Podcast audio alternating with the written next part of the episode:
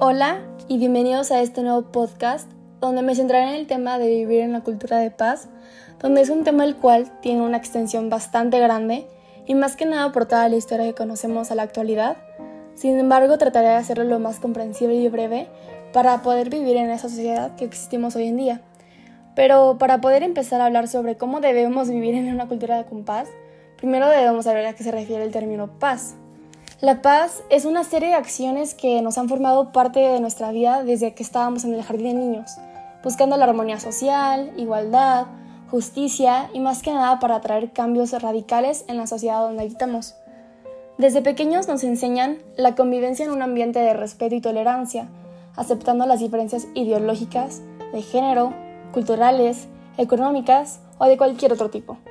La paz no es solamente huir de los conflictos, todo lleva un proceso positivo, dinámico y participativo, donde se puede promover el diálogo. Desde el hogar y la escuela debemos fomentar varios objetivos que son fundamentales para la cultura de paz, como lo son el inculcar los valores para que estos rijan las soluciones de los conflictos en las relaciones humanas, como es el contribuir al conocimiento y desarrollo de cada persona de sus derechos humanos, principios democráticos de igualdad, solidaridad, protección del medio ambiente y pues en esto lleva a fomentar la cultura de paz,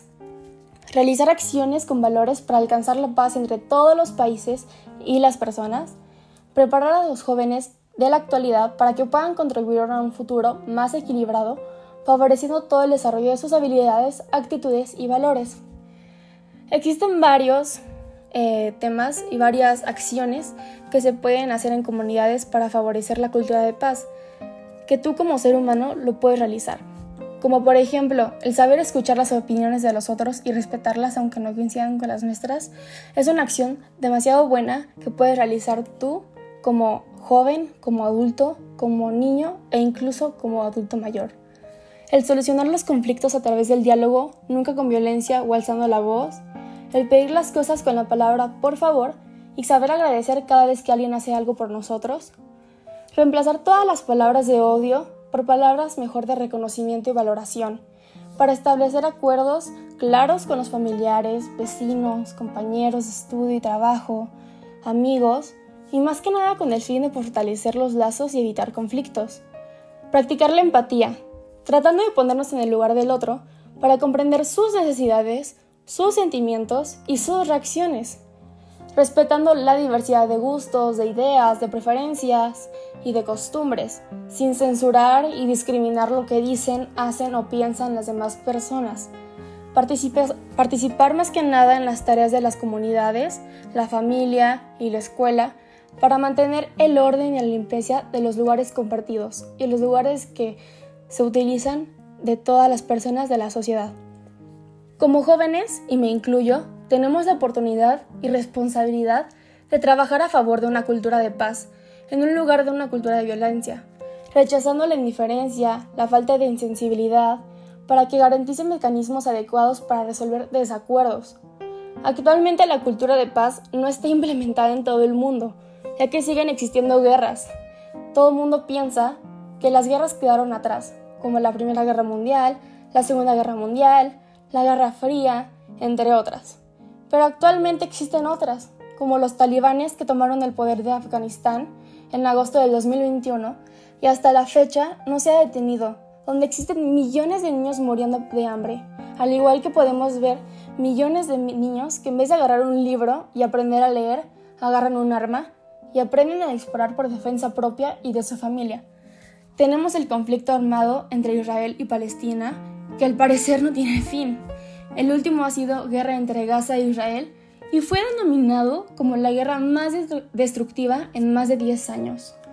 Al igual que contamos con la guerra entre Ucrania y Rusia, donde ha orillado varios gobiernos, por ejemplo el de Finlandia, a construir una valla para evitar la llegada masiva de los ciudadanos rusos que huyan del país, para no involucrarse en este conflicto, y se tienen destinados estos trabajos y aceptados por el gobierno para empezar en marzo del 2023 y que lleve la barda a más de 250 kilómetros y no terminará hasta el año 2027, porque en esta guerra no sabemos cuándo acabe. Así que, ¿qué está pasando con el mundo? Solamente mencioné pocas guerras, de las cuales muchas personas estamos enterados por, por los noticieros, pero estas desencadenan mil más, donde son afectados millones de familias